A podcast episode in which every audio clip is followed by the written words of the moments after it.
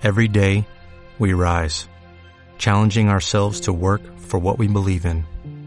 At U.S. Border Patrol, protecting our borders is more than a job, it's a calling.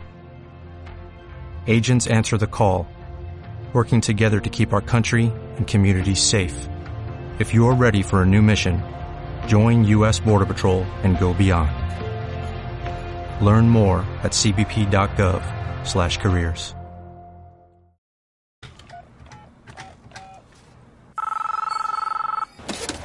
Hello. Hello? Who's there? I'm talking. Hello. Who is this? You know what this is. Ghostbusters, what do you want? I will look for you. I will find you. And I will kill.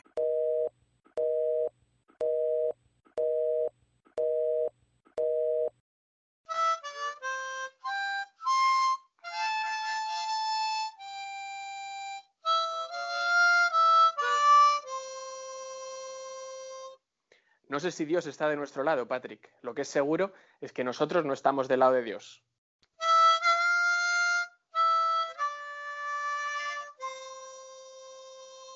El programa de hoy está patrocinado por A Quiet Place, que es el nombre de la asociación de presos que defiende la prohibición de las armónicas en las cárceles, porque hay gente que quiere leer en paz.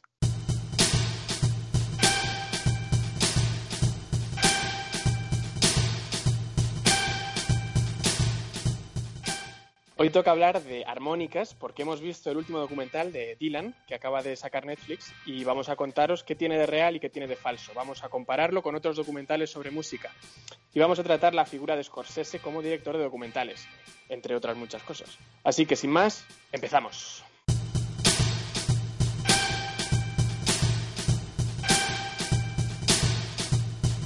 Bueno, ¿qué tal Patrick? ¿Te ha gustado? Bueno, está bien, a ver, me, me ha gustado, me ha entretenido. eh, la mayor parte del, del documental eh, pues me ha gustado.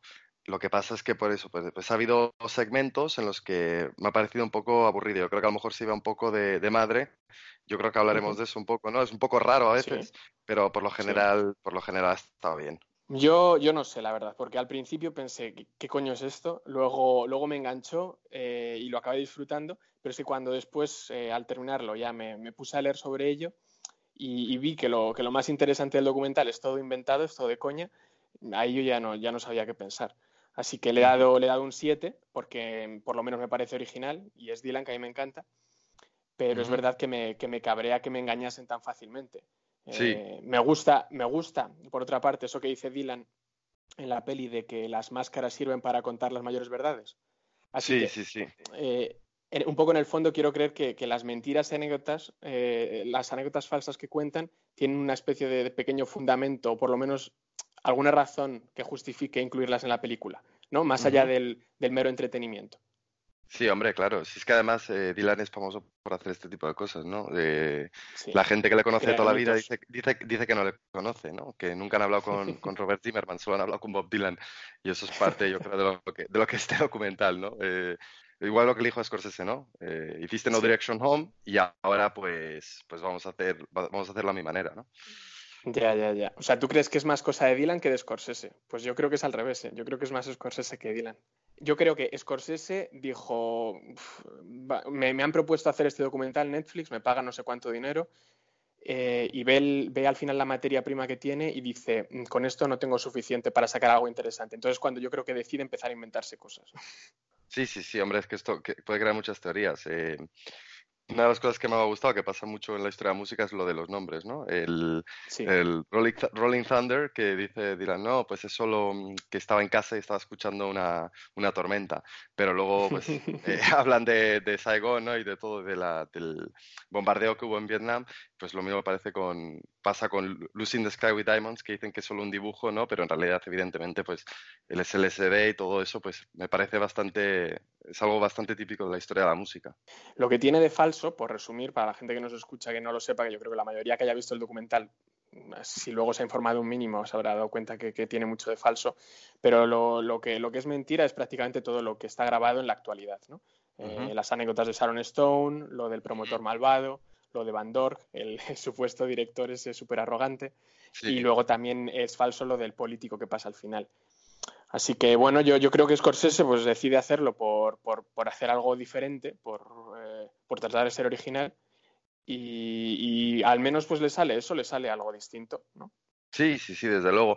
A mí, de hecho, lo que más me ha gustado eh, realmente es las partes grabadas antiguas, las conversaciones que tiene con John Baez, las conversaciones que tiene con, con Roger McGinn, eh, cuando sale Alan Ginsberg, etcétera. A mí es lo que, lo que más me ha llamado la atención. Es verdad que pues, la parte traída al, lo inventado, ¿no? Está bien también, pero yo prefiero bastante más. Me, ha entretenido más lo, lo, imágenes que yo no había visto de Bob Dylan en los 70 con, con gente de, pues, de su entorno.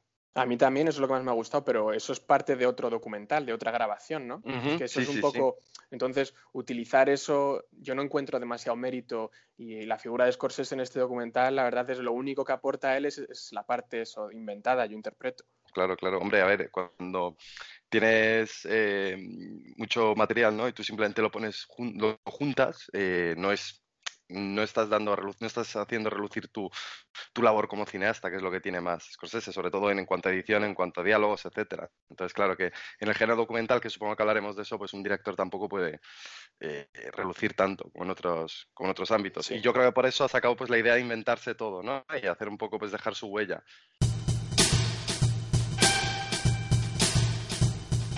Yo, entre otras cosas que me han gustado, aparte de la música, obviamente, que, que a ti y a mí nos encanta Dylan, eh, las perlitas que él suelta, que él suelta al propio Dylan sobre, sobre todo la de, la de que la vida no se trata de encontrarse a uno mismo, sino que se trata de crearse a uno mismo, de crear cosas. Uh -huh. sí. Esa me encantó.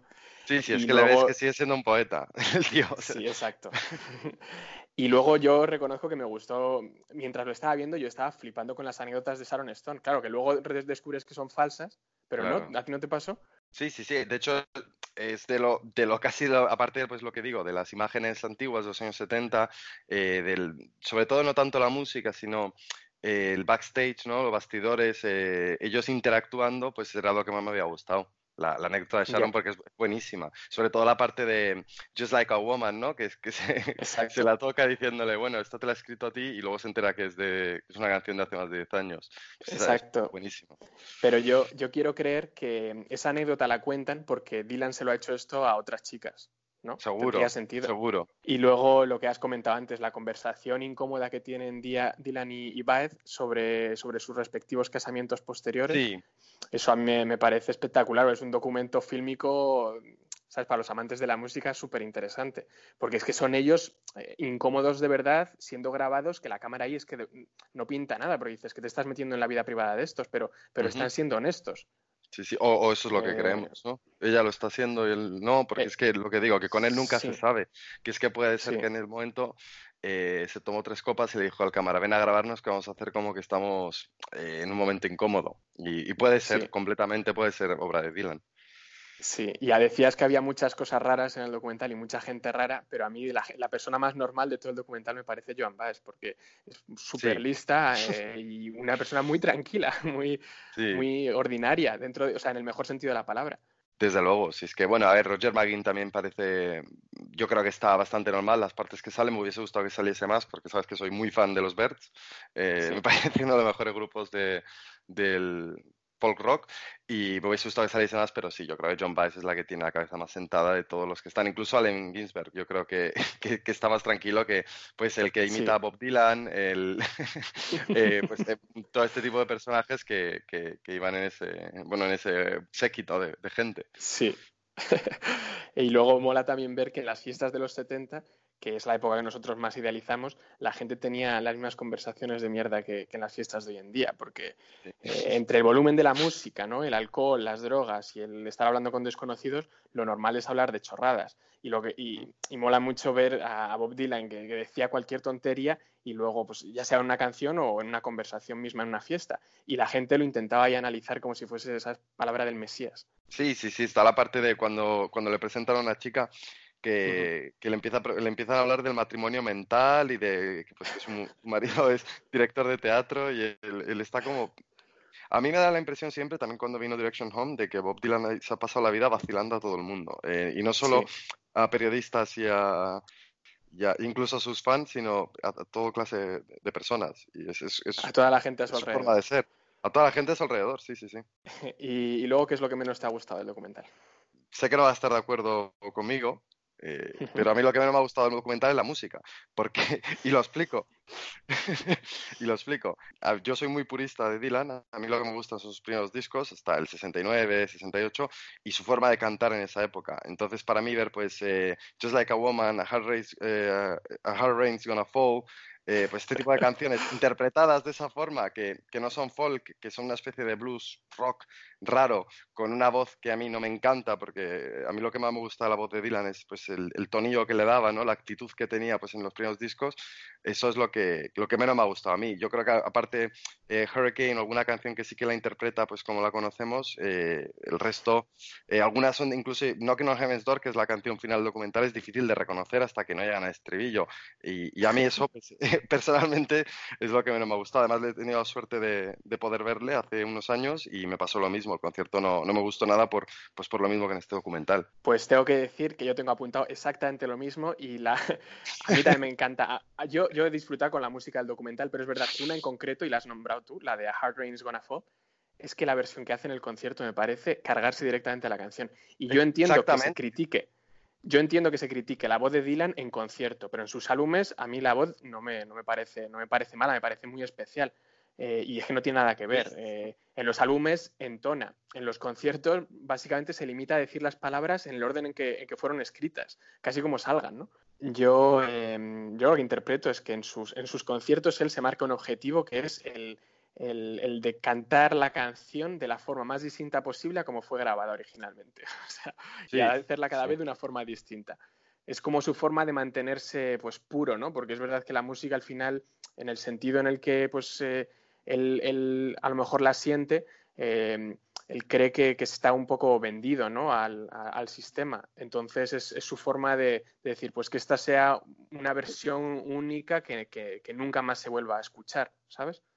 No sé, yo lo interpreto pues lo que te he dicho. Él, eh, es un vacilón, vacila a todo el mundo, yo creo que vacila también a sus fans. Eh, es, mi, es mi pero impresión. Yo creo que, yo creo que él, él, de... a él le divierte, pero tú, tú piensas que como músico debe ser un coñazo hacer la canción exactamente igual eh, todos los días. Es verdad que, que, la gente es lo que pide y la gente es lo que disfrutaría, pero él como músico yo creo que disfruta más haciendo esto y es que hace lo que le da la gana, yo creo.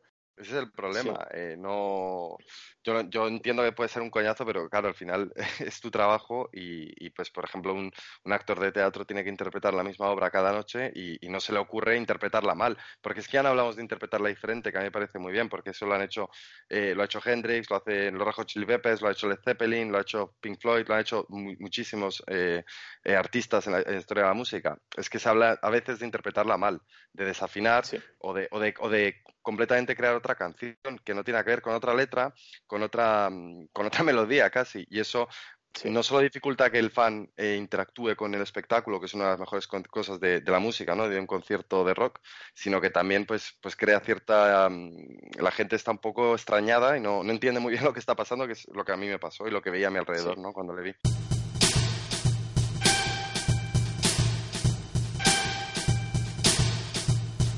Bueno, y luego entre las cosas más raras que hay, hay para elegir, yo he seleccionado la de mm, el inicio de, de, del documental con Patti Smith, que, que, es que pues cuando, cuando ella se sube al escenario y empieza a contar. Sí, Another de, Dimension. el arquero ese eh, cuenta una historia, si lo de Another Dimension. Eh, si es un vagabundo el que, el que se sube al escenario o el que te está contando eso en el, en el metro, tú te lo crees exactamente igual. O sea, es que me parecería. Eh, es de esas cosas que es que, o sea, porque es Patti Smith, si no la echan a patadas del escenario. Sí, sí, sí, y, exactamente. Y es que me parece que, que los actores y los músicos eh, son los artistas a los que más se les sobrevalora su intelecto. Porque eh, a, un, a, un, pintor, ¿sabes? No, no, se te ocurriría normalmente pedirle su opinión sobre pues, cosas fuera de su campo, ¿no? no mm, salvo que sea, pues a lo mejor un, un, un, mega crack, un, un, un, super genio, pues a lo mejor sí que la gente se interesa más, pero normalmente no es, no es lo típico. Pero en cambio a estos, a los actores y a los, a los músicos, les encanta pues, eh, opinar sobre temas que no tienen ni idea y, y es verdad que algunos, algunos son pues eh, más pensadores, ¿no? Eh, pero, pero la mayoría son solo gente pues con un talento concreto, que, que solo saben de lo suyo. Sí, sí. Eso por lo menos me, me parece. ¿Cuál es tu momento más raro para ti? Yo he elegido el de, el de Dylan y Allen Ginsberg leyendo poemas de Kerouac en su tumba. Eh, me, parece, me parece un momento bastante raro y, yo estaba hasta incómodo porque, uno, era un poco... Honestamente, sí. Yo, yo creo que, eh, hay momentos muy raros, como has dicho, como la tía de las espadas y, y de las, ¿no? Que, que eso, Sí. bueno, pues puede ser inventado y todo, pero yo, o sea, el momento, el, el- la, la escena esa es, es bastante, bastante rara. A mí, a mí en realidad me pareció bonito, o sea, porque que se acuerden de, de alguien que ya no está y que le homenajeen de esa forma, pues no, no me parece mal del todo, pero es verdad que he visto un poco desde, desde la objetividad. si, fuesen, si fuesen dos pirados que estamos nosotros paseando por ese, por ese mm, eh, cementerio yendo a ver a nuestra madre o lo que sea, y vemos a esos dos pirados con, con las pintas que llevaban además, diríamos, madre mía. Es algo bastante Sí. raro, honestamente. Luego, pero- otro, otro momento también de ellos dos juntos, que es rarísimo, es cuando eh, primero eh, empieza él, eh, el poeta, recitando poesía en, en una especie de centro de jubilados, que son todos señoras, ¿verdad? Y luego, Sí, sí, y luego resulta que estaba haciendo de telonero para Dylan, o sea que ya, de- ya es lo, lo definitivo dentro de la locura. Eh, y, y me parece curioso que era, eran eso, solo señoras, eh, yo interpreto pues jugando al bingo, jugando a las cartas que se reúnen ahí. Eh, rarísimo.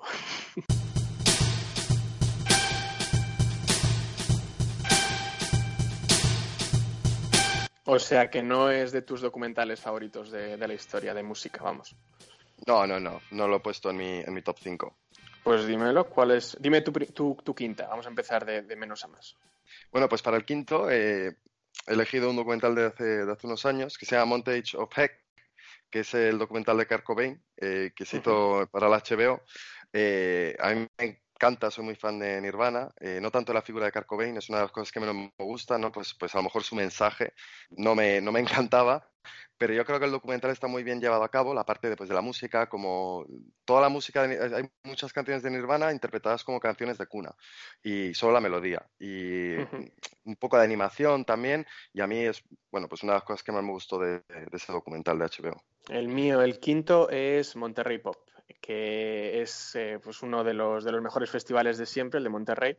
Y aunque solo sea por, por las canciones, porque es verdad que luego no, tiene, no tienen entrevistas molonas, ni son más Claro. que nada pues eh, canciones eh, mm, en directo y, y planos de hippies por ahí andando. que. A mí en realidad pues eh, me parece suficiente, eh, me encanta, vamos, eh, la música, sobre todo desde ese documental y por eso está en mi, en mi top 5. ¿Cuál es tu cuarto? El cuarto elegido eh, Living in the Material World. Es un documental de George Harrison. Mm, Después de John Lennon, mi Beatle favorito, eh, por su, su forma de cantar, su, su forma de, de ser también. Pues lo, lo opuesto a lo que decía de, de Kurt Cobain, eh, pasa con, con Harrison, ¿no? Lo que, lo que transmitía era, Sí. era- es algo que, con lo que me siento muy identificado. Y bueno, pues es un documental también de, de Martin Scorsese que, que a mí me parece, me parece que la forma que estaba grabado, las historias que contaba, me parecían increíbles. A mí también me gusta mucho y, y me gusta bastante más que este de Dylan. Eh, lo que pasa es que se me hizo un poco largo, es verdad, pero dentro de lo que de, lo- de los documentales de Scorsese yo creo que es mi favorito. ¿El tuyo? ¿El Eh, el mío, el cuarto, es Searching for Sugar Man, que es la que, la que ganó el Oscar eh, Sí. por, por mejor documental, que es de hace poco. Y es, eh, para el que no lo haya visto, pues no, no simplemente que lo vea, no, no voy a decir, no voy a sí, destriparlo, sí. Porque está muy entretenido, está muy bien contado y luego la música está genial. O sea, que es el extra. El extra definitivo es que luego encima la música del documental y la música que hacía el tipo este, pues estaba muy, muy bien. Eh, ¿Cuál es tu tercero? Pues en el 13, ya en el top 3, eh, el, uno que has nombrado, que a mí me gusta más, también es de Martin Scorsese, que es el otro de, de Bob Dylan, que es No Direction Home. Es eh, maravilloso para mí, yo de hecho lo he visto varias veces, dura un montón, eso es verdad, que lo tienes que ver en dos sentadas, pero pues es eso, de la época, de la época que a mí más me gusta de Dylan y, y- y con imágenes inéditas, y yo creo que le conoces un poco más, a- si es posible, ¿no? Conocer a Dylan. Sí, son cinco horas de documental prácticamente. Exacto, eh, pero, exacto. pero aún así es verdad que está, está muy bien y a mí no se me, no se me hizo tan tan largo como el de George Harrison. eh, porque también a mí Bob Dylan me gusta más y me parece más interesante. Aunque es que es verdad que el de George Harrison yo le conocía menos y por eso, por eso me, me- me gustó bastante también. Eh, el mío, el tercero, he puesto un, un falso documental, he hecho trampas, he puesto This is Spinal Tap. Eh. ¿Sabes? Eh, la película Sí, esa sí, que es, sí. es comedia y es sobre pues, un, un- un grupo de rock en los 70 eh, el típico, digamos, típico grupo de rock en el que pasan todas las cosas típicas de, de, de, documental de rock, pero es obviamente una parodia de todo, de todos ese tipo de documentales. Así que como, como tal me, me encanta. ¿Cuál es tu segunda?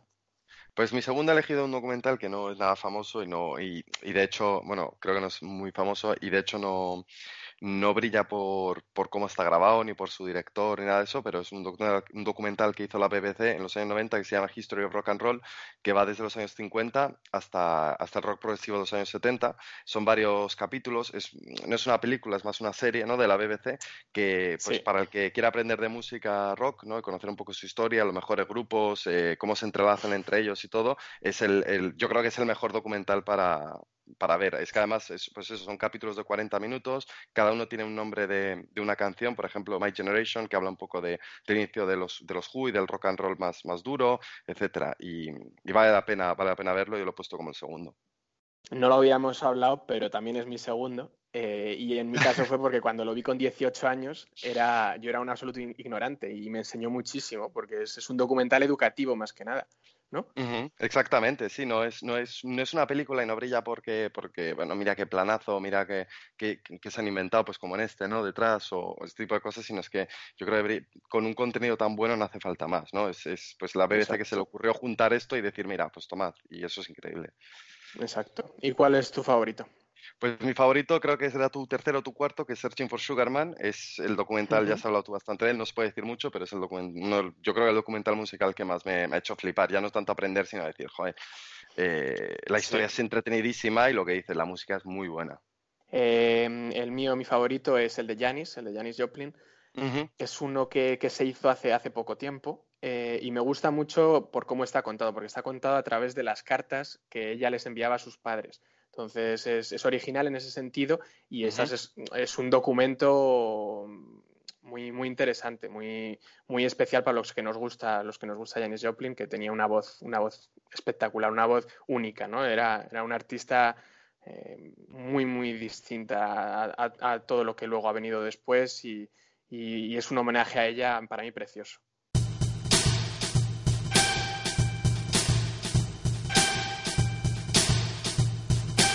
El otro documental de Scorsese, ya, ya hemos dicho, el de, el de, No Direction Home, vamos a hablarlo un poco porque vamos a hablar de, de la figura de Scorsese, ¿no? Eh, sí. Ese documental que tiene para ti, eh, más allá de lo, de lo, que ya has dicho, eh, ¿qué es lo que lo hace superior a, a este, a este que, de Netflix? Bueno, sobre todo la, lo, lo, que yo creo que es que lo hace mejor, ¿no? Y que es el documental definitivo de Dylan, es, es pues, su duración y, y, y, todo lo que trata. Eh, son esas dos cosas. Este documental, eh, el Rolling Thunder Review, pues es una parte, bueno, parte es inventada, pero la, si quieres coger la parte que es real, pues coges una pequeña parte de la historia de Dylan y ya está.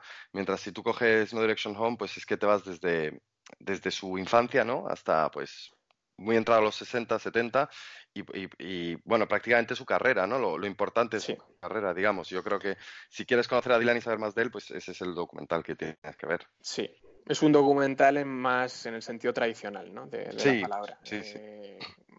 Pero al mismo tiempo es que hay veces que es que no, no, hay, no hay por qué innovar. Si es que cuando tienes un personaje que tiene tanto claro, que contar, pues claro. mejor, mejor contarlo de forma estructurada, tranquila, desde el principio, hablando de sus influencias, pues como debe de ser. Uh -huh. Exactamente. Eh, ¿te, gusta, ¿Te gusta la faceta de Scorsese entonces como director de documentales de música? Porque sí, hombre, no, porque yo creo, yo, yo, creo en el sentido de que creo que elige bien lo que hacer, no, no tanto que me guste, no lo hablábamos el otro día, ¿no? Tú lo viste un poco antes que yo y me decías, pues es difícil eh, ver la, la, la que este documental lo ha hecho Scorsese. Y yo creo que pasa con todos, también con No Direction Home o con Living in the Material World, eh, o incluso en Gimme Shelter de los Stones, pasa lo mismo. No, sí. Es difícil ver un director. ¿Dónde está, ¿dónde está su firma, ¿no? su, su, su huella personal? Exacto. Eso es un poco... Sí. Pero sí que me gusta pues su gusto so... musical, lo, lo, que elige hacer, ¿no? Yo creo que además es importante que Martin Scorsese lo que tiene es el nombre, ¿no? Y puede acercarse pues a, este, a estos leyendas y decirle, voy a hacer algo de, de, vosotros, que a lo mejor si lo hiciese otro no, no tendría tanto acceso. Yo creo que más que nada es eso. Pero luego, por ejemplo, los del Rolling Stone que ha hecho, ¿te, te gustaron? Es que me parecen a mí no, nada no, especiales, no, la verdad. No me gustaron nada. Pero luego lo que tiene Scorsese es lo que has dicho, que tiene muy, muy buen gusto de música. Eh, ¿Cuál crees que, de todas las películas que ha dirigido Scorsese, cuál crees que tiene la mejor banda sonora? Pues he estado pensando porque yo creo que todas tienen algo, ¿no? Todas las películas que él ha hecho Sí. tienen algo, algo, algo único. Pero yo soy, he elegido dos eh, que son nuevas, eh, que son. El Lobo de Wall Street, que me encantó. Eh, me encanta la escena del yate, ¿no? Pues con la versión de, de Sloop John B un poco más rockera. Y Sí. la otra es eh, The Departed y su música irlandesa, que, que a mí me encanta. O sea, es, es- pues toda la peli te, te mete como en, te mete, em, en- te pone nervioso, te pone como en dentro de la película, te, te- un poco te envuelve, ¿no? La música que elige para, para The Departed. Sí.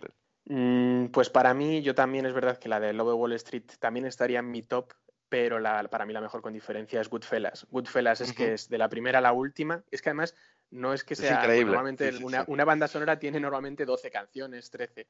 Eh, esta de la, de la de Goodfellas debe de tener por lo menos 40 canciones porque mete 3 segundos de una para la intro, luego se pasa a otra y las transiciones de una canción a la otra son pero perfectas, encajan de maravilla y esto para mí es una de, de las claves de. Scorsese como director, eh, que lo hace genial. eh, y es que eh, más allá de eso, más allá del número de canciones, es que son son súper canciones, son, eh, Son Rolling supercanciones. Stones, son- Sí, son super canciones y sabe dónde meterlas, ¿no? Yo creo, yo diría que es el segundo mejor director con gusto musical de, del cine. Que- ¿Cuál es, cuál es el, el primero para ti? El, el director con Para mejor gusto Quentin- musical. Para mí es Quentin Tarantino, pero es que, porque yo creo que, que pasa lo de Scorsese, porque, o sea, los- lo, los- lo supera.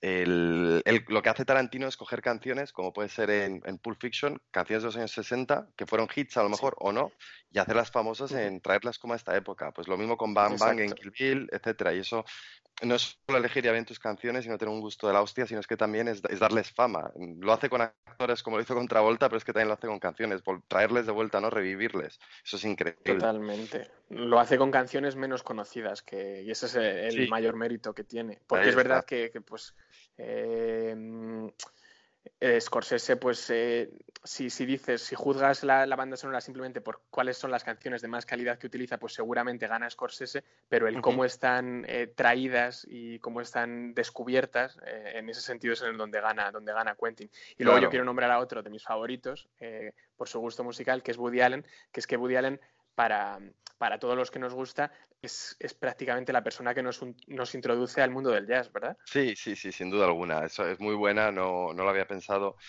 eh, porque no es mi- tanto mi gusto musical, ¿no? El, el- el Sí. que usa Allen en sus películas, pero desde luego que, que te introduce, bueno, a mí a decenas de canciones que, que ahora me encantan y que no las hubiese conocido si no fuese por él.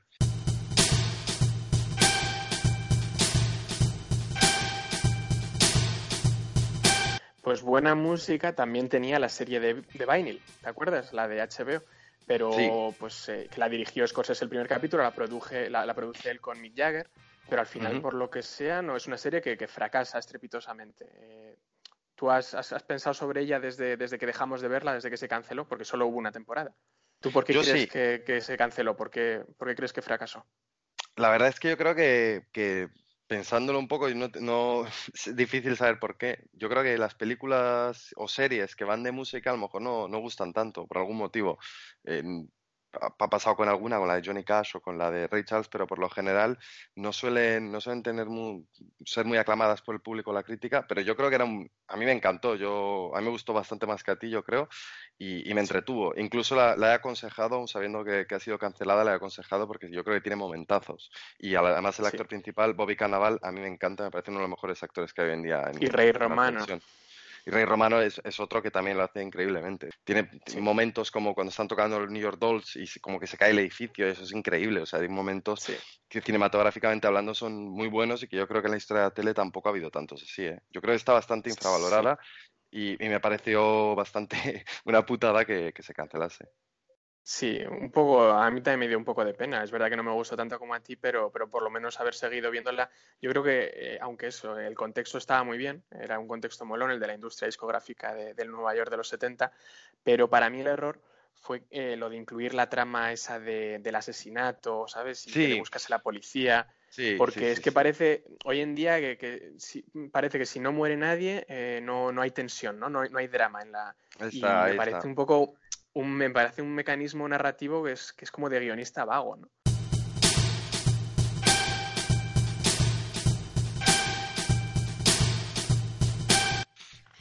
Bueno, a Dylan le dieron el premio Nobel eh, de literatura, ¿verdad? Eh, y es un poco un premio que, sorprendió bastante.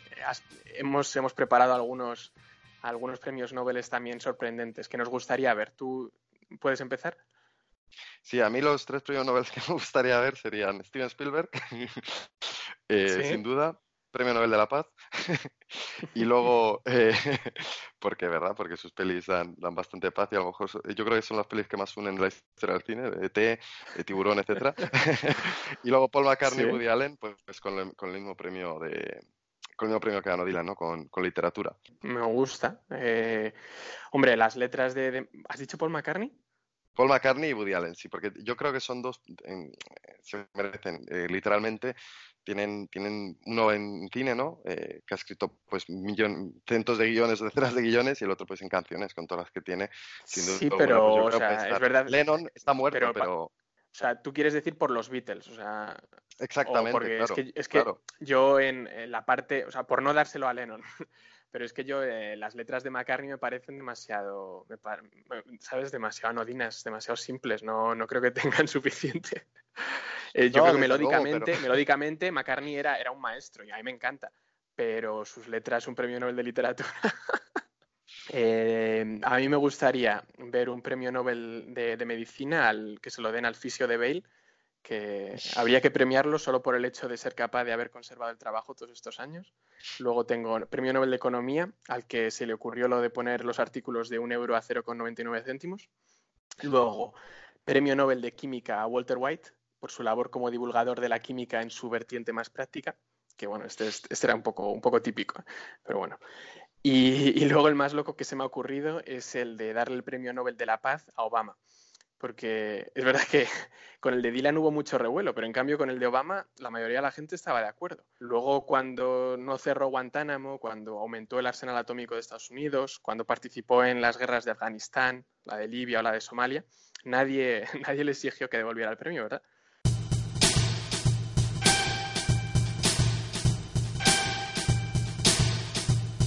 Bueno, ¿cuál crees que es la canción de Dylan que mejor se ha utilizado en la historia del cine? He elegido Times Are Changing, eh, The Times They Are Changing, eh, en, el inicio de, de Watchmen, y, porque a mí la película no me gusta nada, ¿lo sabes? El cómic Sí. me parece una obra de arte, me parece sin duda uno de los tres mejores cómics de, de la historia, bueno, de la novela gráfica de Alan Moore, y, pero el principio de la peli eh, engaña porque está, es, es muy bueno, ¿no? Es con, con la canción de Sí. Dylan y con, pues, un poco trayéndote, sí que consigue llevarte a la atmósfera de, de Watchmen, de lo que es la novela gráfica en sí. Sí, lo que pasa es que esa era una canción ya buenísima de por sí, ¿verdad? Exacto. O sea, una claro. canción famosa, una canción que era ya de- sin, sin necesitar de acompañamiento, que ya iba a estar, ya iba a tener un lugar en la historia. Para mí la que, la que está mm, mejor utilizada es The Man in Me, en el Gran Lebowski, que, de los hermanos Cohen, porque es, es ya de- para empezar una de mis canciones favoritas de siempre, pero yo la conocía eh, gracias a, ese, a, a esa, a esa película, porque el disco es New Morning, el disco no es, no es de los discos más famosos de Dylan. Para nada, Eh, y mi padre, mi padre no lo tenía. Mi padre tiene todos, eh, la mayoría de discos de, de su primera época, pero no tiene New Morning. Y, y la primera vez que escuché esa canción dije, madre mía, ¿dónde ha estado esta, esta melodía toda mi vida? Porque es que es, es perfecta, es una canción perfecta para, como para la ensoñación y es para lo que está utilizada en la película, ¿verdad? Sí, no, ese momento es increíble también.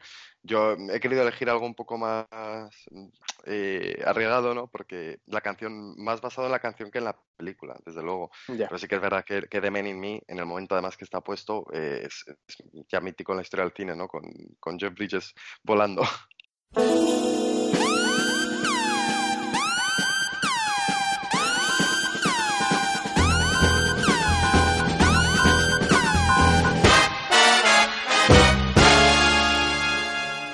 Bueno, ha llegado la hora de El Rincón del Hater, que hoy está patrocinado por el Salón del Troll. Leo el email que nos envía Julio Ildefonso. Dice, Rolling Thunder Review es un documental, entre comillas, hecho a partir de refritos incoherentes que un becario de Scorsese debió de montar en cuatro tardes. Trata sobre la gira de mierda con la que una panda de perroflautas en paro pretendieron sin éxito prolongar sus, sus tristes carreras musicales. La gira en sí no tiene ningún interés como demuestra el hecho de que lo único curioso son las anécdotas falsas intercaladas entre vídeos de Dylan estropeando sus propias canciones. nadie había pedido un documental sobre el inicio de la peor época de Dylan. De hecho, el propio Zimmerman se cuestiona en medio de la grabación para qué coño están haciendo todo esto. Luego se debió de acordar que era por lo mismo que motiva cada una de sus decisiones, el dinero. Netflix pone la pasta, Scorsese y Dylan los nombres y nosotros nuestro tiempo. Un tiempo que jamás recuperaremos. Rolling Thunder Review, dos puntos. Toneladas de basura folclórica, cero estrellas. bueno. Estoy un poco de acuerdo ¿eh? con Ildefonso. Esta vez sí, ¿no? Sí, sí, bueno, sí. en el próximo no he programa. Dicho mi nota. Sí, sí, quería decir ¿Cuál que es no- tu eh, nota? No, he, no he dicho mi nota, pero, pero yo le doy un cinco y medio. Vale, bueno, en el próximo programa hablaremos de A Quiet Place, la película de John Krasinski y Emily Blunt, que ya se ha confirmado tendrá una segunda parte. Y hasta entonces, ya sabéis, seguid viendo documentales, que como hemos visto hoy, es la mejor forma de protegerse contra la manipulación. Y antes de acabar, quiero despedirme con una cita que Pío Baroja eh, nos dedica a ti y a mí, Patrick, en su libro Juventud Egolatría, que me estoy leyendo ahora mismo. Dice, los aficionados a la música son, en su mayoría, gente un poco vil, envidiosa, amargados y sometidos.